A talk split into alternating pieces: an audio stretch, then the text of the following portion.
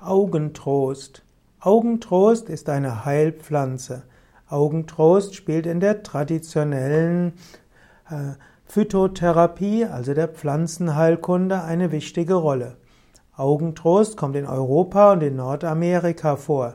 Augentrost wurde schon im alten Griechenland bei Augenentzündungen verwendet.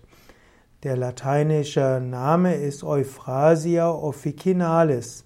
Eine der drei griechischen Grazien hieß nämlich Euphrosyne, das bedeutet Freude.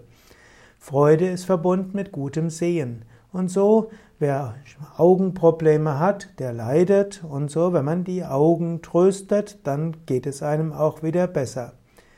Der Augentrost wurde in der englischen Medizin im 14. Jahrhundert als Mittel für Augenbeschwerden erwähnt.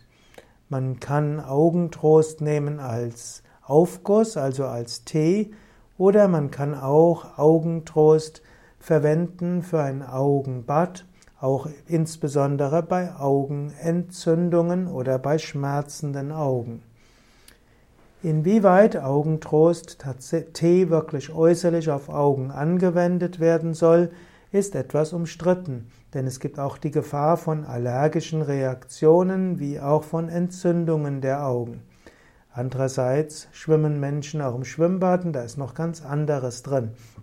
Und es gibt eine Reihe von Menschen, die festgestellt haben, dass Augentrostbad ihnen sehr gut tut.